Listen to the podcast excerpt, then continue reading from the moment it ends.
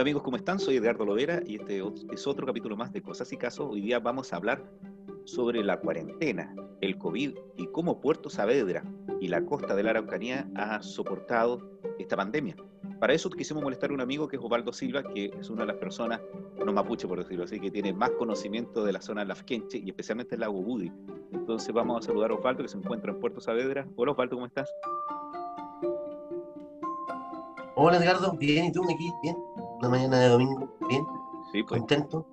Hicimos un alto en la campaña, te, agradezco que me hayas invitado a conversar un, minuto para poder eh, eh, dar a conocer algunos aspectos de, este tiempo de, cuarentena, de pandemia, que, ha sido duro y que hoy día nos, nos enfrenta además con una, campaña, eh, un periodo electoral también en cuarentena, entonces es bueno conversar de estos temas en la tranquilidad del hogar, porque tú sabes que las campañas son, son, son intensas, pero estamos contentos de estar aquí hoy día, así que te agradezco mucho, Ricardo.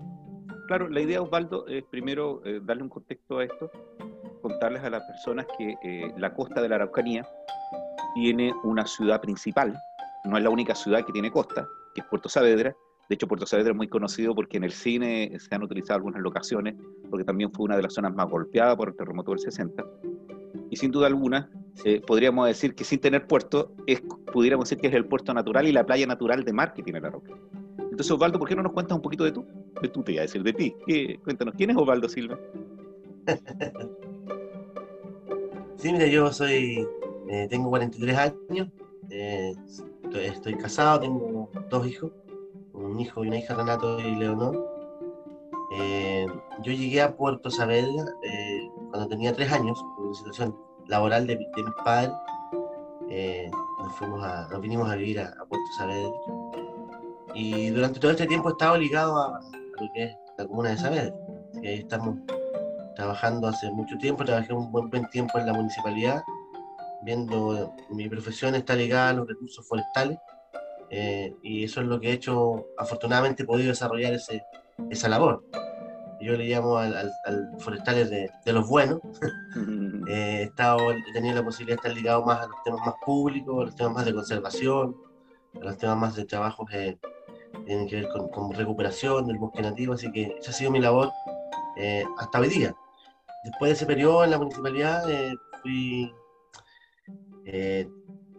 fui concejal, que es lo, lo, que, lo que estoy actual, que me costó, yo el, del 2008 que estoy trabajando para poder ser eh, eh, concejal. En 2008 fue mi primera incursión en, política como candidato, porque estamos participando hace mucho tiempo en, el partido, en muchas instancias sociales. Entonces es un, es un trabajo que se construye con, con, tiempo, no es algo que, que uno pueda decir que, que, aparece de repente, sino que hay trabajo, como te reitero, desde el 2008 que estamos, comenzamos con esto, y el 2016 puede ser, puede ser electo concejal, entonces hay, hay que trabajar para, para poder poner tus ideas, que la gente te conozca, y la gente vea tu trabajo y tu rol social, porque, porque eso es definitivamente como tú desde, desde esa posición eh, política en la comuna puedes eh, generar algunos, algunos cambios. Así que, eso soy en, en líneas generales. ¿Sabes tú que Osvaldo, lo, que no entiende la gente, eh, y tal vez los que no están en política, es principalmente que es diferente el aspirar a un cargo municipal en una ciudad tan grande como Temuco, donde yo me encuentro, donde eh, hay más de 100.000 electores, a estar en Puerto Saavedra, donde tus electores te ubican perfectamente, saben quién eres tú, saben quiénes son tus papás, sabes tu historia de vida. Así que efectivamente ahí hay un escrutinio mucho más duro. Y de hecho, cuando uno es electo en una comuna muy pequeñita, me refiero a lo electoral, ¿eh? o sea, porque tiene muy pocos electores, efectivamente la gente te conoce. Eh, yo siempre he tenido contacto contigo porque a mí me ha llamado mucho la atención el compromiso que has tenido con la recuperación del, bosque nativo. Y como tú bien dices, eh, cuando uno dice, oye, tengo un amigo forestal, todos se imaginan que son las grandes forestales. ¿ah? Y yo tengo dos muy queridos amigos que se dedican a lo forestal. Uno eres tú, yo sé el trabajo que hace en, lo rural, y otro es Pablo, que se dedica mucho a lo que es las ecoenergías, como le dice Entonces, Osvaldo, cuéntanos, mira, hay, hay, una zona que es muy conocida en, eh, en el mundo y en, y en, Chile por Puerto Saavedra, que es el lago y tú eres una de las personas que conoces más el lago Budi. Estas zonas que están como aisladas, que son principalmente comunidades lasquenches, ¿cierto? Los mapuches de la costa, para los que para dar un contexto. Eh, ¿Cómo han vivido eh, la cuarentena por lo que tú has visto? Porque tú regularmente los ves, los vas a acompañar. Y, si su pertinencia eh, mapuche les ha dado otro, otro enfoque respecto a la pandemia. ¿Qué nos puedes contar de eso para los amigos que, nos ven y no conocen cuál es la realidad de las comunidades de la gente en el lago Budi y en Puerto Saavedra? Bueno, ha sido, ha sido un cambio eh, eh, drástico, digo yo, para las comunidades indígenas del Budi. Estaba sonando el celular, vamos a dejar por allá. Eh, porque hagan, eh, eh, la, el solo hecho de, privar de libertad, digamos, que hay que estar en su casa, encerrado, se, se, le pone mucha limitante a, tu, a tu libertad normal, a poder realizar actividades normalmente. en general afectado, a, no ha afectado a todo, pero particularmente a la gente del mundo mapuche, las comunidades del Budi ha sido también eh, difícil entender eh, que una situación de, pandemia pueda eh, afectar tan rápidamente, digamos, más que, bueno, la salud es una cosa, pero que te cambie la forma de vivir es otra cosa. ¿Te fijas? Porque si bien es cierto, uno puede decir que lo primero es no enfermarse, pero también hay una cosa muy paralela tiene que ver con cambiar la forma de vivir. Eh, que tienes que tener eh, un permiso para salir de tu casa, un permiso que tienes que sacarlo a través de una, de una página. Te, te escucho, Osvaldo. Bueno, tuvimos un, pequeñito corte, vamos a hacer una pausa hasta que Osvaldo se conecte, ¿ya? Esperemos. Bueno, reanudamos la, la grabación y el contacto con, con Osvaldo Silva, porque principalmente Osvaldo estaba hablando de que las comunidades del lago Budi que tenían que sacar permisos a través de Internet y de esta aplicación que es comisaría virtual pudieran tener problemas. Y justo tuvimos problemas, porque sin duda alguna la conectividad es una gran dificultad que nos ha llevado a que en zonas no tan solo rurales, sino también urbanas, o sea, porque hay mucha gente conectada en la casa y porque las bandas, el ancho banda no da, perjudican. Así que Osvaldo, síguenos contando cómo vivieron las comunidades esta limitación de tener que pedir permisos virtuales en una zona donde no hay mucho internet. Sí, bueno, una, de las limitantes eh, es la conectividad y, se hace más, más, más, digamos, más evidente cuando la persona tiene que salir al, ir al pueblo, ir a hacer un trámite y tiene que sacar un permiso, no tiene conexión a internet, eh, no tiene su teléfono con WhatsApp para poder enviarle el permiso, tiene que imprimirlo, entonces ha sido muy complejo de desenvolverse en pandemia en sectores rurales. Eh, porque si bien es cierto el plan paso a paso, eh, yo siento que es un, como muchas cosas centralizadas, no considera y no consideró para nada la situación de la ruralidad de las comunidades indígenas, no, no visualizó que, que, que, que, hay una gran diferencia entre lo que ocurre en el mundo rural y lo que ocurre en, el sector urbano. Entonces, esto ha afectado mucho y sigue afectando hoy día. Estamos en cuarentena total en, acá en la comuna de Saavedra y ha impedido que, que la gente eh, lleve su vida con normalidad. También hubo un tiempo que, hubo mucha incredulidad respecto a esta pandemia. El pueblo mapuche tiene sus propias creencias, sus propias visiones de, de la salud también. Entonces, y con el correr del tiempo yo eh, también estuve en cuarentena un par de, un par de semanas. Entonces recibí mucho, mucho apoyo, muchas llamadas respecto a, a, cómo tratar la pandemia de gente que se había enfermado y había tratado su pandemia con, su, su, situación de enfermedad de COVID con, medicina natural, con la web. Y supieron llevarla de, mucho mejor forma que con el, con el puro paracetamol. O sea, hay claramente aquí hay una situación distinta de cómo trata la, el COVID el, el, el, Winca, por decirlo de alguna manera, y cómo trata el COVID el, el mapuche, que está, eh, está muy... Eh, ligado a una, una, forma distinta de ver incluso las enfermedades, así que mm. eh, eso también fue una, es algo que lo, lo, diferencia al pueblo mapuche del Pudi con cualquier persona, digamos, de, otro territorio, así que eh, ha sido difícil, el tema, el tema de las cosechas, Ricardo, ha sido muy complicado, nos decretan cuarentena y, y la gente tiene que seguir haciendo sus trabajos agrícolas, sacar un permiso por dos horas no, no, no tiene ningún sentido, entonces ahí eh, complica todo y tiene que ver con el centralismo que tenemos en este país, Carlos, que, se toman decisiones en Santiago, eh, se hace un plan paso a paso por allá y, como, y no tiene correlación ninguna con lo que ocurre en los territorios indígenas, rurales, como es el BUDI en este caso. Oye, tienes toda la razón, porque si uno calcula dos horas para un permiso, lo que está calculando es lo que se traslada una persona de Santiago Centro hacia una comuna periférica en metro. Correcto. Y efectivamente tú podrías estar a menos kilómetros de distancia de lo que se trasladan ellos, pero nosotros necesitamos mucho más horas. Me imagino yo que la gente del Budi, todos sus trayectos son en bote, la gran mayoría que están en sectores de isla, o si es por caminos rurales, en la región con más caminos rurales, tiene sus complicaciones. O sea, eh, tiene que ser muy complejo. Mira, ¿sabes tú que me, me, vas a dar una posibilidad porque hay mucha gente, como yo soy un, tipo de zona urbana, eh, que, no he tenido, según algunos, yo nunca he tenido vinculaciones con el, con el pueblo mapuche. Nosotros dos, que, nuestros padres se conocen de mucho tiempo. Eh, tú sabes que mi papá son profesores rurales y de educación intercultural, quizás los primeros, y por lo tanto nosotros tenemos un nexo con la ruralidad muy fuerte. No tanto yo como, como adulto, porque tú lo has tenido, sí, sí, bien es cierto, yo he prestado asesoría a comunidades, amigos que están en el sector imperial y Colten y Keule el último tiempo con algunos pescadores. Eh, hay unas cosas que uno va descubriendo con el tiempo, porque cuando nosotros éramos niños, Valdo, no le preguntamos a nuestros amigos si eran mapuche o no, pues, eran nuestros amigos nomás. Correcto. Claro. Después como, como que empezó el tema, uno a cuestionarse ciertas cosas y uno lo asumía con naturalidad, ¿no?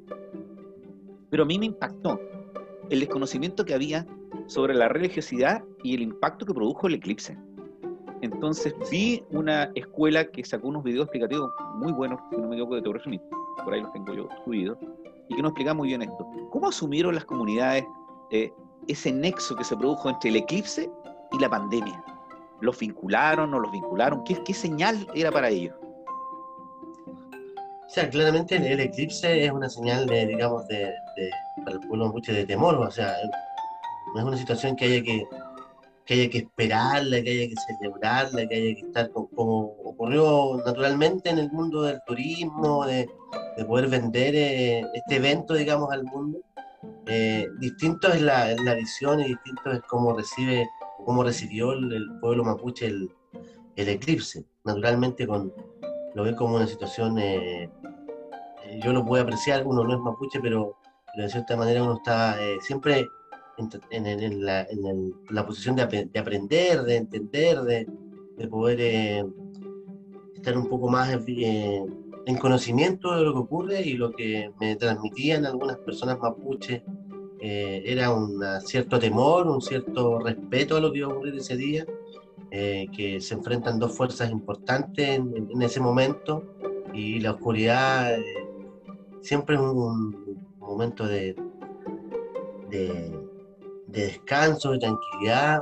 Ellos siempre transmitieron y dijeron que había que permanecer en, su, en sus casas, eh, no mirar el eclipse, no participar del evento, eh, eh, hacer, hacer yeyipun, hacer rogativa, porque la oscuridad también, digamos, no, no, no es buena, no es buena en ese momento. Y obviamente en un contexto de pandemia todo se, se junta, eh, las cosas negativas eh, se van sumando en un momento, se cruzan en un momento y en un lugar. Y, y, claramente se vivió con mucho, mucho temor. Distinto fue lo que ocurría a nivel, como te digo, más turístico, más de eclipse, que no fue tanto tampoco, porque está, estábamos en fase 2 en ese tiempo, y, y no tampoco no hubo una gran concurrencia de público a presenciar el, eclipse. Pero las comunidades indígenas, por lo que yo pude ver, por lo que pude contactar, eh, tuvieron obviamente un trato, una mirada distinta del eclipse, estuvieron en, su, en sus casas, en sus fincas, no salieron a, apreciar, sino que lo, vieron con mucho, mucho respeto el eclipse. Sabes tú que, eh, volviendo ahora a Puerto Saavedra, porque estábamos haciendo este, comentario respecto al Woody, porque es una zona muy importante, más grande de lo que uno cree. ¿eh? Uno cree que es un laguito nomás y, y sería sorpresa. De hecho, cuando íbamos a hacer trabajo voluntario y estuvimos planificando acompañarte, teníamos que tomarnos varios días, porque no era llegar a un lugar y partir a otro lugar, era extenso. Pero mira, Puerto Saavedra, que debe ser tal vez una de las comunas, junto tal vez con Ercilla y un par más, eh, las comunas más pobres de la Araucanía, y si son las más pobres de la Araucanía, la gente que sepa que entonces son las más pobres de Chile, porque nosotros, si bien es cierto, estamos en la región más pobre, no la más extrema, pero sí la de más extrema pobreza. Tiene que haber enfrentado con muy pocos recursos eh, del aparataje público y de salud especialmente esta pandemia, y yo entiendo que el impacto que produce después de la agricultura el turismo estacionario, que es el turismo que tenemos en el verano, tenemos en el, verano va principalmente la gente, a pesar que algunos vamos en el invierno a, Puerto Saavedra porque nos gusta el mar de invierno, eh, tiene que haber golpeado mucho la economía local y, y mucho la situación. ¿Tú nos podrías dar una, una, descripción de cómo está Puerto Saavedra y cómo sobrellevó esto y en qué posición está ahora, ya un año desde que se decretó eh, la existencia del COVID y la llegada de, esta pandemia al país? ¿Cómo, ¿Cómo han sobrellevado las personas de Puerto Saavedra, las pymes, eh, la pandemia, Osvaldo? Sí, mira, ha sido una situación muy compleja. Primero porque Puerto Saavedra está en una etapa incipiente de crecimiento del desarrollo turístico. Entonces hay, hay, mucha, hay siempre mucha expectativa de lo que ocurre en la temporada de verano, pero eso ya ha cambiado bastante Puerto Saavedra tiene eh, público, gente todo el año. Ya, ya no es solamente el, el, verano, sino que va gente habitualmente durante el fin de semana, el invierno. Entonces se ha, se ha roto un poco la estacionalidad. Entonces, eh, lo que hace la pandemia detiene el, el, el proceso pero abruptamente lo detiene. Eh, la gente que hace gastronomía, que tiene hotelería, que tiene cabañas, cierra la puerta. Y con eso frena sus ingresos. Frena sus ingresos, tiene que despedir a sus trabajadores, eh, tiene que seguir pagando sus arriendos, porque dice, oye, si esto va a pasar en tres meses. No, ya va, va más de un año. Y claramente el aparato público no, no ha sido capaz de sobrellevar la crisis económica que ha traído. Porque las medidas que se han planteado han apuntado básicamente a grandes empresas. Aquí el empresario, eh, el pequeño empresario, el microempresario, la pyme que vive acá en Puerto Saavedra, que hace su, trabajo, no ha tenido el apoyo que, que, requiere para, para poder sostener en un año pagar los insumos básicos para poder pagar el arriendo del local para no cerrar, para poder seguir pagando las cotizaciones previsionales a sus trabajadores y los sueldos. ¿cómo, ¿cómo, se sostiene eso? ¿No, ha habido eh, una, eh, una seriedad del Estado en, esta situación? Porque claro, decretar cuarentena es eh, una medida extrema, pero decretar cuarentena tiene una consecuencia económica tremenda y hay otro, hay otro aspecto y otro, otro, otro, otro rubro, otro grupo de personas que son los que trabajan independientes, que si no salen a trabajar durante el, durante el día, no llevan nada para su casa y nuestra comuna tiene mucho de eso, o sea, tiene mucho de, gente que sale durante el día a trabajar en distintas labores, están, están los pescadores también, ¿te fijas? Entonces gente que, que tiene otra dinámica laboral, eh, aquí no hay, en Puerto no hay una gran cantidad de, instituciones públicas que puedan sostener el, empleo, no hay, grande, no hay industria, entonces hay mucho trabajo temporal, mucho trabajo diario. Y si tú no sales de tu casa a trabajar, eh, no vas a llegar con, con, alimento durante la tarde, entonces, y ese grupo menos ha sido, menos ha sido de preocupación. Eh, quizás ya los que están un poco más formalizados, los que están un poco más establecidos, sí, pero esta persona que sale, que tiene que salir a, eh, a, trabajar en carpintería, que tiene que salir a cortar el pasto para poder trabajar, que tiene que salir a vender en la calle, no, no ha tenido posibilidad de apoyo en temas de reactivación económica. Y como municipalidad no tenemos las herramientas.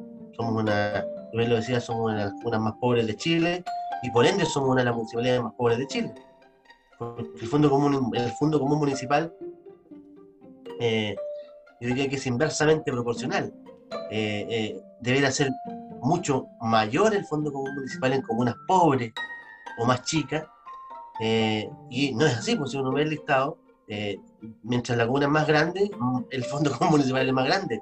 Y las necesidades en comunas más pobres como la nuestra eh, siguen estando allí y, no, no, nos ha permitido como municipalidad poder apoyar como por ejemplo lo, lo, hace la, las Condes, como lo puede hacer Temuco, con un bono directo hacia, digamos, del, del presupuesto municipal o un apoyo más directo eh, entonces yo digo que ahí, eh, y tenemos una oportunidad, yo digo, la nueva construcción, que nos pueda permitir a los municipios eh, ser, ser más, tomar decisiones más en los territorios, que tengan, vengan acompañadas de, presupuestos más adecuados a la realidad. O sea, para poder salir de la, de la pobreza necesitamos apoyo. Y necesitamos apoyo económico, digamos, para poder hacer nuestra, nuestra gestión y poder eh, apuntar donde tenemos que apuntar.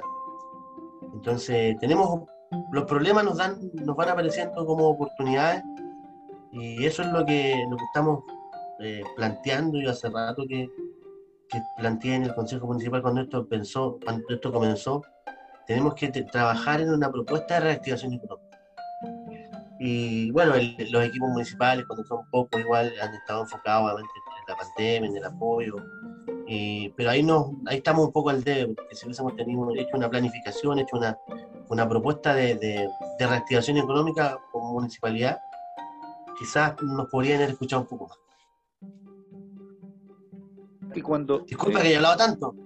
No, pues sí, sí, yo mi interés es saber lo que, que cómo está Puerto Saavedra y no, no lo que sepa yo de tan lejos, lo importante es saber de alguien que está ahí que también lo importante es que tú tienes doble visión, porque sabes lo que pasa en el aparato público que, que en los municipios, y el Estado para, para el ciudadano común en el municipio, y sabes también lo que, lo que sienten las comunidades y las personas de base, el ciudadano a pie, como se dice, porque tú vives mucho en eso, ¿cierto? Yo sé que tú recorres habitualmente y por todo el relacionamiento que tienes. Pero fíjate que pensaba en algo que decías tú. El nivel de informalidad también implicaba de que no había cotización previsional, y por lo tanto, cuando nosotros aquí en la ciudad nos alegramos porque nos van a ver, entregar un tercer 10%, eh, efectivamente ahí hay gente que no recibió ni el primero porque no tenía fondos previstos. Y que también esa informalidad produce de que tampoco pueden acceder a los fondos y a los, a los bonos estatales. Cuando todos queríamos que hubiera una eh, cantidad mínima, ¿cierto? Un ingreso mínimo de emergencia, pues, considerable, sí, pues no fueran 70 lucas, como que el ministro Virón está feliz porque yo 70 mil pesos, yo no sé, ¿qué, ¿qué, compra él con 70 mil pesos? Un par de zapatos, ni eso. ¿cierto? Por el nivel de estatus que tiene, y, 70 mil pesos es, muy importante para la sobrevivencia de algunas personas, pero no era, no era para esto, o sea, para la situación que estamos, evidentemente, la gente necesitaba 500 mil pesos, todos los chilenos mayores de 18 años, y el Estado tiene que meterse a las manos. Y cuéntame una cosa, se nos, se nos viene otro año muy parecido. Eh, ¿cómo, ¿Cómo han llevado el proceso de vacunación, que es la gran esperanza que tenemos todos de que esto se reactive, que podamos salir del lugar, que se potencie el turismo, porque sin duda alguna, yo, yo te cuento, Osvaldo, yo estoy en una agrupación de abogados latinoamericanos, conversamos todos los días respecto a estos temas, y ellos dicen, oye Edgardo, Chile va a tener turismo que no lo va a tener ni Argentina, ni Perú, ni Brasil por su eh, vacunación, especialmente el turismo europeo y norteamericano, porque van a venir a un país donde no se puedan contagiar. Yo digo, aprovechen y cuéntale a tus amigos que se dedican a las pymes del turismo que va a haber una reactivación. ¿Cómo está el proceso de vacunación? ¿Cómo van ustedes? Mira, no, no tengo la estadística, digamos, de, cuánta gente en porcentaje se ha vacunado según el, rango etario, pero por lo que he podido apreciar y por lo que he podido conversar con, con, las personas que están ligadas al Departamento de, Salud y el hospital, eh, la gente se está vacunando. La gente se está vacunando, la gente está, está eh, asistiendo a los locales de vacunación. Hay un despliegue territorial también en lo rural del Departamento de Salud y el hospital. Se está vacunando en las postas, la gente se están dando las facilidades para que toda la gente se pueda vacunar. Y yo creo que vamos a andar eh, bastante rápido con este proceso, porque ya eh, la gente que era prioritaria en este caso, la gente de salud ya está toda vacunada, la gente que es adulto mayor, yo sé, ya por lo que sé, hasta los 60 años ya están, están todos vacunados, entonces obviamente el que no quiere no, no, no se va a vacunar, pero yo siento que, que, es el menor porcentaje. Yo le he preguntado a mucha gente y de 10 uno me ha dicho, bueno, no me voy a vacunar. Porque es normal que alguien no lo quiera hacer, es voluntario, eh, pero hay un porcentaje bajo, por lo menos por lo que yo he podido eh, rescatar de las conversaciones, que no, no, se va a vacunar una decisión propia, pero, pero ya yo creo que vamos a llegar a mayo eh, con un mayo, junio, con ya con toda la población vacunada, porque después va a quedar la gente que nosotros que no tenemos, estamos fuera del rango etario, que, estamos esperando, esperando la vacuna, pero tenemos que esperar porque todavía no somos, no nos corresponde. Que igual eso lo encuentro un poco yo para la risa, o sea, si eh, pasó con, lo, con la gente de educación. Eh, mucho, mucha gente decía, oye, ¿por qué, no, no, ¿por qué ponemos límites si desconozco cuántos profesores habrán eh, sobre 60 años? Pero, pero no era necesario, siento yo, poner límite de edad si había que vacunarlos a todos antes que empezara marzo. Entonces, el, vacunémoslo sin, sin, sin, sin preguntarle edad. Entonces, pero ha sido un proceso que se ha llevado bien, siento yo, se ha aceptado bien en la ciudadanía eh, y ha habido buen despliegue, una buena coordinación del Departamento de Salud y el hospital que, que son los que hacen, hacen ese, proceso. ¿Sabes, Osvaldo? que, pensaba yo que, que, lo que siempre sufren las costas y, en realidad las comunas que son turísticas es que ustedes pueden estar súper bien, pero llegamos de afuera, ¿cierto? Recordarás tú que la zona central hubo, y ustedes también tuvieron parapetados, así que no se venga a meter nadie, que nos van a contaminar, ¿cierto? El caso emblemático y La Mocha creo que fue, y Rapanui. Se habla mucho de Rapanui porque tiene un impacto internacional, pero en la Guapi fue, y La Mocha y la Guapi, no me acuerdo cuál fue la que se tomaron el, también el, el aeropuerto, impidieron que ingresara gente, especialmente para, para el eclipse. Sí. Una, una de estas islas costeras que tenemos nosotros aquí más cercanas. Entonces, eh, ¿sabes lo que estaba, eh, que te quería consultar por una preocupación? tú tienes razón, los profesores eh, deberían haber tenido otro tratamiento, especialmente en zonas rurales, porque la alimentación, que es lo más esencial que tienen eh, en las zonas rurales los, chicos, porque a veces se complementa mucho la alimentación con la alimentación que entrega Junaed a través de los colegios. Y además porque hay otra cosa, la gente tiene que entender que una escuela es el, es el centro cívico de una comunidad. Y por lo tanto, está al ladito a veces la posta, eh, se juntan ahí los comités de APR, eh, se juntan otros tipos de comités, cuando van todos los servicios públicos utilizan el colegio para todo y por lo tanto era esencial establecer eh, esos centros. De hecho, yo espero que la conectividad de los colegios sea alta. Yo me llevo una, sorpresa con, con eh, una reunión con videoconferencia con agricultores de Hualpín hace unos meses atrás y tenían mejor conexión que yo, pero es que yo, esto es porque los dirigentes o, o concejales como tú se mueven y logran que instalen algo ahí, porque también las empresas eh, hacen eh, ofertas, hacen donaciones y apoyan, pero también a veces no son tan de buena calidad.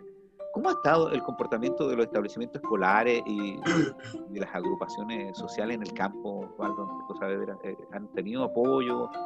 ¿Están organizados? ¿Qué nos puedes contar? Bueno, la gente está organizada desde, mucho antes, hay, hay, dinámica organizacional. Eh, yo siento que a veces fallamos en los espacios de participación. Eh, soy crítico de, eso, de que, tenemos que generar espacios de participación vinculantes. Porque a veces le decimos a, las organizaciones de distinto nivel, si los vamos a escuchar. Sí, los escuchamos, pero no resolvemos los problemas. Entonces yo siento que ahí tenemos unas valencias que debemos resolver si una, si una, o una, no sé, una junta de vecinos está planteando un tema durante mucho tiempo, por ejemplo, el canal Matriz 21 Mayo, tú no, lo conoces, pero yo lo voy a nombrar, la gente que me escucha va a saber. Oye, tenemos un problema ahí, hace muchos años que han planteado las juntas de vecinos, que ha planteado el consejo y no está resuelto. Entonces, si vamos a hacer si a escuchar a los vecinos, si vamos a escuchar a las organizaciones, hagamos que, que, lo que ellos nos están planteando le damos solución en el corto plazo o mediano plazo, dependiendo del problema que sea. Entonces yo siento que ahí la participación no está siendo efectiva, sino que está siendo solo un maquillaje. Y ahí es donde yo planteaba, oye, si respetemos a los dirigentes, no los utilicemos los dirigentes. Y por ahí eh, saco un par de ronchas con un mensaje así, pero las cosas hay que, hay que decirlas, o sea, así si el dirigente en pandemia, no si, no, o sea, por tema de, actividad y sabe ponle todo el nombre que quiera, el dirigente no, no, fue, no fue escuchado, no fue escuchado. Y una señal clara, mira, por este tema, bueno, una cuarentena rural en Puerto que fue media extraña ahí. Entonces, a raíz de eso, eh, los dirigentes se, bueno, ya siendo, estando organizados, plantearon y hablaron con el ministro de Salud y le plantearon algunas inquietudes. Dentro de ellas, una residencia sanitaria para la que estuviera acá en la Cosa que, que, se, que yo, yo te lo digo porque la escuché, dirigentes del territorio del Budi la plantearon en junio del año pasado. Ahí la plantearon, de ahí nació la idea y hay un comunicado, está, escrito, oye, una residencia sanitaria para, el sector del costero del. Y tuvo que ocurrir un, un hecho eh, conflictivo, por decirlo de alguna manera, para que la autoridad reaccionara y dijera, oye, sí, pongamos una residencia sanitaria en Puerto Entonces, se planteó hace mucho tiempo atrás, se dijo hace mucho tiempo atrás, Y, si hubiese sido escuchada la gente en ese momento, quizás hubiésemos tenido un mejor comportamiento de la pandemia, porque eh, efectivamente la residencia sanitaria yo siento que es una buena, una buena solución, pero ¿cómo lleváis un, un también del budi no, eh, eh, es, difícil salir de su casa. Entonces, ya estando en Puerto Saavedra mucho más cerca y, las personas van a estar mucho más, más tranquilas y más seguras. Pero yo siento que en participación y a nivel general estamos, por lo menos en la comuna, yo siento que estamos al debe. Oye, bueno, para los amigos que llegan al, video en esta etapa, yo estoy con Osvaldo Silva, que es concejal de Puerto Saavedra, y lo invitamos para que nos contara cuál era la realidad un año de la pandemia en la costa de la Araucanía. Yo soy Edgardo Lovera, y vamos a continuar eh, conversando con él. Osvaldo, yo recuerdo lo que tú dices. Eh, Puerto Saavedra y otras comunas tuvieron eh, una cuarentena urbana y no una cuarentena rural, ¿cierto? Que es medio extraño, porque porque uno se entera a veces de dónde llega el límite urbano y el límite rural porque es un letrero, pero en general la gente que, que vive en, comunas que son más pequeñitas, para ellos todo es rural, ¿cierto? Eh, y en definitiva, eh, tú dices, claro, estoy en, en, cuarentena, no tengo cuarentena en el campo, pero tengo que ir a comprar algo a la ciudad, o viene de algo aquí, ¿cómo lo hago? Y me llamó mucho la atención porque, tú, porque hay una cosa que yo no había reflexionado, que efectivamente la residencia sanitaria eh, que estar muy cerca de algunas localidades. Es evidente lo que tú dices si no había una residencia sanitaria en Puerto Saavedra, ¿cómo ibas a trasladar a la gente? Porque para nosotros es súper fácil decir, oye, no, sabes que vamos de Padre Las Casas, oye, un saludo a Mario, a Padre Las Casas para ir a, la residencia sanitaria, pero también hay componentes culturales y familiares. Evidentemente la gente cuando está en la residencia sanitaria no la pueden ver, pero eh, nosotros entendemos que nuestra gente le querrá llevar su pancito, su tortilla, ir a mirarlo por la ventana, lo que nosotros nos criamos como unas pequeñitas, cuando teníamos nuestros enfermos en el hospital, me acuerdo yo, mi papá o mi hermano pequeñito, yo lo iba a mirar por la ventana y lo saludaba porque hay otro, eh, son otras extensiones de, espacio. Entonces no se había pensado y qué bueno que ustedes lograron eso. Y además, porque, porque bueno, porque nos queda bastante para esto. Nos queda bastante momento. Y lo otro que yo entiendo que, que eso resuelve también una cuestión vital, porque la residencia le dan alimentación y todo lo demás, y la gente Así es. Ahí están eh, las condiciones para poder hacer una cuarentena como, como corresponde. ¿no?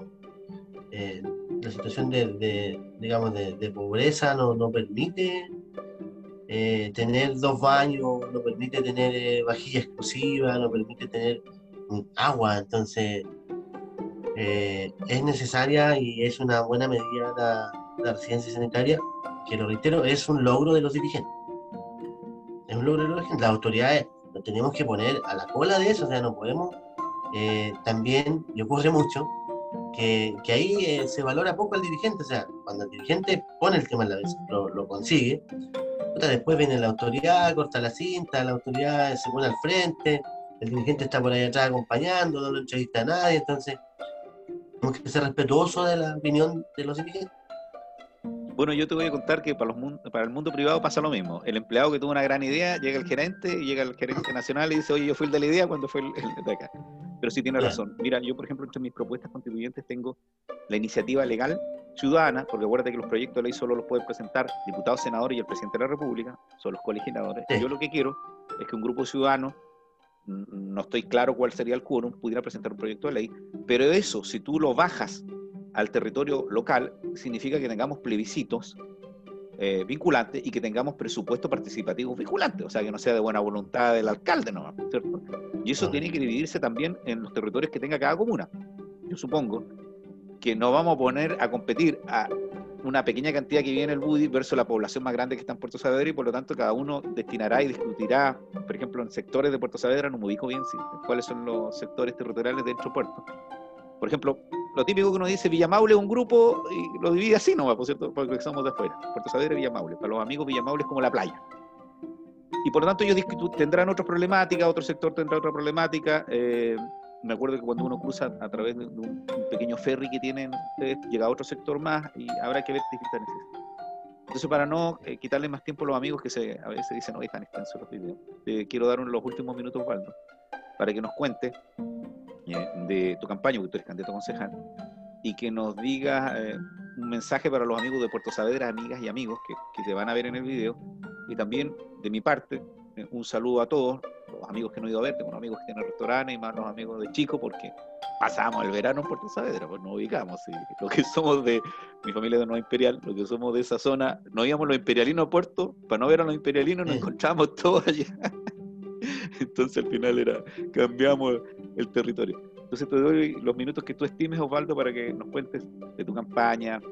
Un saludo para la gente que nos ve y yo te agradezco tu tiempo. Nos has clarificado bastante. La idea mía es que la gente de la ciudad y otros lugares pueda entender las complejidades que ha tenido la pandemia en zonas rurales con alto componente indígena, mapuche lasquense, y en la costa de la Araucanía, en la comuna tal vez más pobre de las costas de Chile. Así que gracias Osvaldo, así que tienes todo el tiempo que tú quieras para despedir. No, gracias a ti, Ricardo, por permitirme este espacio, poder conversar contigo. Eh, tú también eres una persona que está dedicada al servicio, al servicio social, público, mucho tiempo, ligada, siempre poniendo su, su profesión al servicio. Y eso, eso se valora de gente que, está en la región, que trabaja en la región, que no se va de la región, que siempre está aportando en, acá en Costa Araucanía. Eh, y de eso se trata esto, o sea, lo que hacemos política eh, la hacemos por eso, la hacemos porque no, nos interesa que, nuestro territorio, que nuestras comunas estén mejor y que haya un mejor lugar para vivir, es lo que yo transmito, que si no nos preocupamos hoy día de proteger nuestro espacio, de crear eh, políticas comunales, políticas territoriales que nos permitan eh, mirar el futuro con de una forma distinta, de, tener un, asegurar que nuestras futuras generaciones van a tener un, un, mejor entorno, mejores condiciones de vida, que, que superemos los temas de pobreza y temas de vivienda, que, que, son, son críticos en la comuna, que tenemos que, hay que abordar. Uno dice, no, es que, el, que el, Estado no lo ha hecho, no lo hace bien. Pero nosotros como comuna tenemos que también decirle al Estado, oye, ya está bueno, le hemos, le hemos dicho no sé cuántas veces que que el proceso es lento, que, que hay comités esperando en Puerto Domingo no hace, no sé cuánto tiempo por su casa propia, está el terreno, está esto, y todo lo demás son trabas. Entonces tenemos que, yo espero que la, que la nueva constitución nos permita eh, que los, municipios eh, tengamos la capacidad de decirle a la, institución pública, oye, eh, avancemos un poco más rápido, temas que son vitales como, como son las cosas que tienen que ver con lo social, con la vivienda, con el, buen trato a los adultos mayores, que es un tema que, que, yo siento que ahí nos falta mucho por hacer. Eh, eh, la, el adulto mayor en el sector rural eh, sufre mucho. Yo me he tocado ver muchos casos en soledad, viviendo malas condiciones. Y son las cosas que, las que tenemos que hacer y trabajar con mayores eh, Ahí tenemos tareas sociales que hacer. Y hoy día estamos en una nueva campaña, en este mes de campaña. Yo digo que es difícil por el tema de la pandemia, por el tema de la cuarentena. Ahora, con cuarentena, vamos a estar en cuarentena, yo creo, toda la campaña. Pero estamos eh, haciendo como lo hemos hecho siempre, con respeto, mirando a la gente a la, cara, eh, conversando de, lo, de, la realidad, no creando falsas expectativas, no comprometiéndose a lo que no vamos a poder realizar, porque eh, eh, hay que también transmitir un poco de, seriedad y de educación respecto a los roles que tenemos cada uno de, los, de las personas que somos elegidas públicamente, alcaldes, concejales, core, constituyentes. Entonces, es un proceso también de educación que uno aprovecha de hacer, porque lamentablemente la educación cívica ya no está en los colegios, entonces eh, yo siento que eso es algo que, que es perjudicial. Así que estamos trabajando, estamos contentos, estamos siempre con los más cercanos, con los amigos que nos están acompañando, la familia. Pero, tener, ¿y por qué uno dice, ¿y por qué de nuevo? ¿Por qué de nuevo concejal? ¿Por qué voy a mi primera reelección? Porque esta es mi primera reelección. Algunos se confunden, porque yo estoy en política hace rato, pero no es que haya sido concejal hace rato, si esta es mi primera reelección. Eh, ¿Por qué voy a mi primera reelección? Porque siento que hay cosas todavía que, empujar, hay carros que llevar adelante, me, importa mucho que, podamos modificar el, modelo de recolección de basura en la comuna.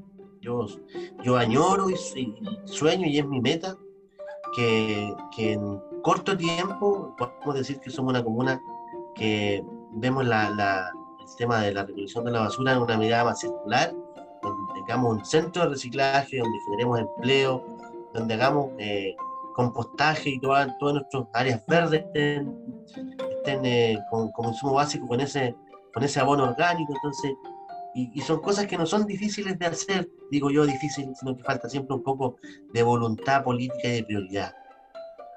Porque si bien es cierto, nuestra principal prioridad son los caminos, la, la red los caminos, van a seguir siendo toda la vida. Hasta que no demos una solución definitiva. Hasta que no asfaltemos los caminos rurales. Todos. Es lo que hay que hacer. Porque si no, va, el Estado va a seguir gastando, va reparando y van a ser el problema, no pueden ser el problema eterno los cambios, no pueden ser el problema eterno. O sea, de que yo tengo conocimiento que el, alcalde lo que más preocupa para él es el tema de los cambios. Está bien porque lo plantea la gente, pero no podemos seguir en esa línea siempre. Tenemos que poner otras prioridades en la mesa, tenemos que poner otras prioridades que tienen que ver con lo que viene al futuro. Pensar en el futuro eh, eh, hoy día nos va a permitir tener un mejor lugar para vivir y es lo que yo añoro, es lo que yo transmito y es lo que por lo que yo estoy trabajando. Tengo otra, porque uno puede decir, eh, bueno, yo afortunadamente tengo la posibilidad de tener otra actividad laboral, que la hago con mucho gusto, porque uno cuando hace lo que le gusta se siente grato. He podido trabajar en temas que tienen que ver con los temas relacionados al medio ambiente, con los temas vinculados al bosque nativo y tranquilamente pudiera yo dedicarme solamente a eso, porque tener un trabajo, dedicarse a la política, tener una familia, eh, los días, hermano, te, aseguro que, se hacen muy cortos. Llegáis a tu casa tarde, no tenéis tiempo para compartir con tu hija, tu hijo.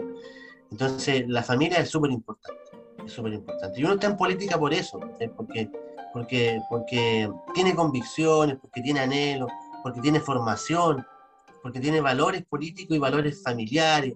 Eh, y eso es lo que a mí me motiva y eso es lo que yo transmito. Eh, y lo hago de verdad con, con, cariño, con energía, aunque de repente no las hay.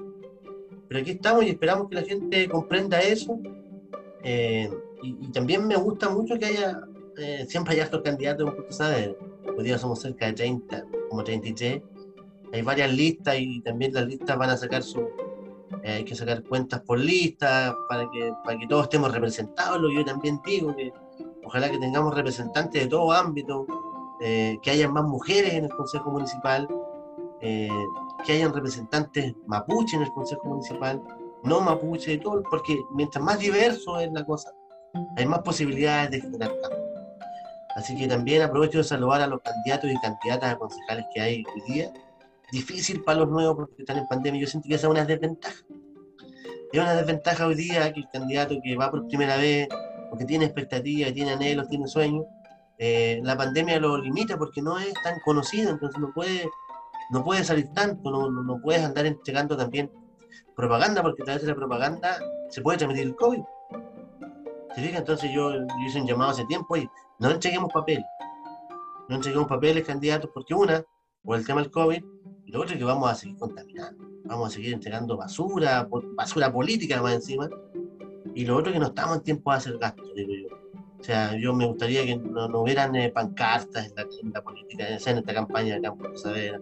Porque yo siento que es un gasto innecesario que va a durar 30 días. Después se va a ir a la basura.